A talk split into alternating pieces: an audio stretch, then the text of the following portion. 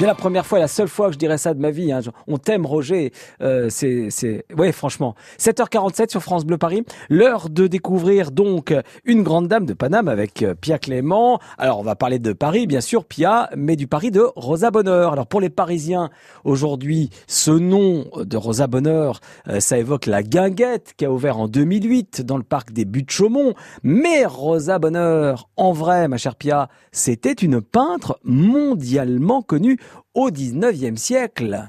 Bah oui, en fait, c'était vraiment, mais vraiment ce qu'on appellerait aujourd'hui une star internationale. C'est-à-dire qu'elle était copine avec l'impératrice Eugénie, avec la reine Victoria, et même avec Buffalo Bill. Ouais, ouais, le vrai Buffalo Bill. Et d'ailleurs, c'est en partie grâce à son succès à l'étranger qu'en fait, elle est un petit peu tombée dans l'oubli en France.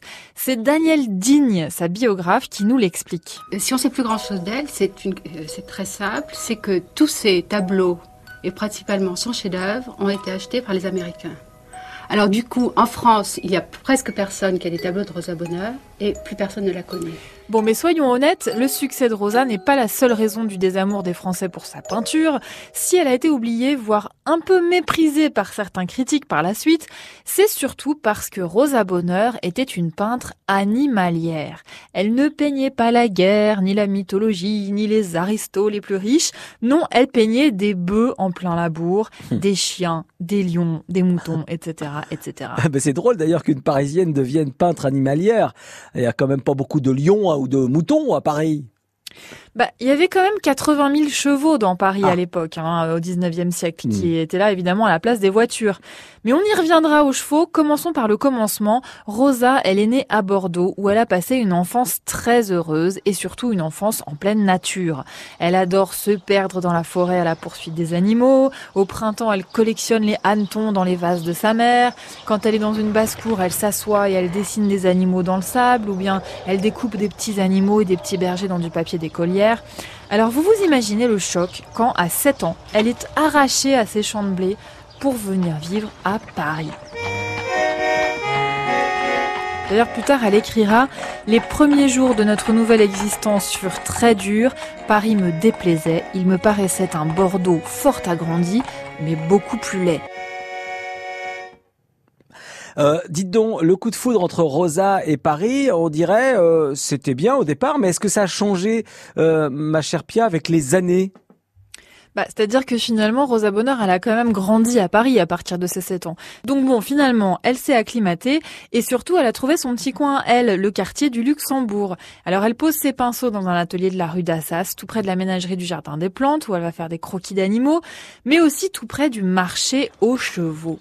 Alors d'ailleurs, ce marché aux chevaux, qui était donc en plein Paris, c'est le seul sujet urbain qu'elle peindra de toute sa vie. Ce tableau, c'est son chef-d'œuvre, sa réussite la plus éclatante, et devinez où il est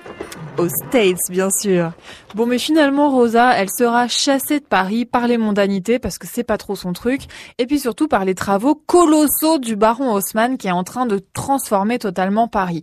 Alors, elle va s'installer près de Fontainebleau, dans un château dans lequel elle va vivre pendant 30 ans, avec des lions, un sanglier, un singe, des moutons, des chevaux, des isards, bref, avec une ménagerie hallucinante. Elle y vivra 30 ans et cet endroit, aujourd'hui, vous pouvez toujours le visiter. Existe toujours ça donne envie en tout cas. Euh, Pia, pour découvrir le fascinant château de Rosa Bonheur dans lequel on peut voir son atelier resté en l'état depuis sa mort, il faut donc se rendre à Thomery, à la lisière de la forêt de Fontainebleau. C'est un endroit incroyable qui combine un musée, des chambres d'hôtes, un salon de thé, euh, qui vous servira d'ailleurs les recettes d'époque de, Céline, la cuisinière de Rosa Bonheur. Rosa Bonheur qui va nous servir euh, tout de suite pour vous offrir vos places pour aller applaudir Mylène Farmer, le 18 juin à euh, la Défense Arena.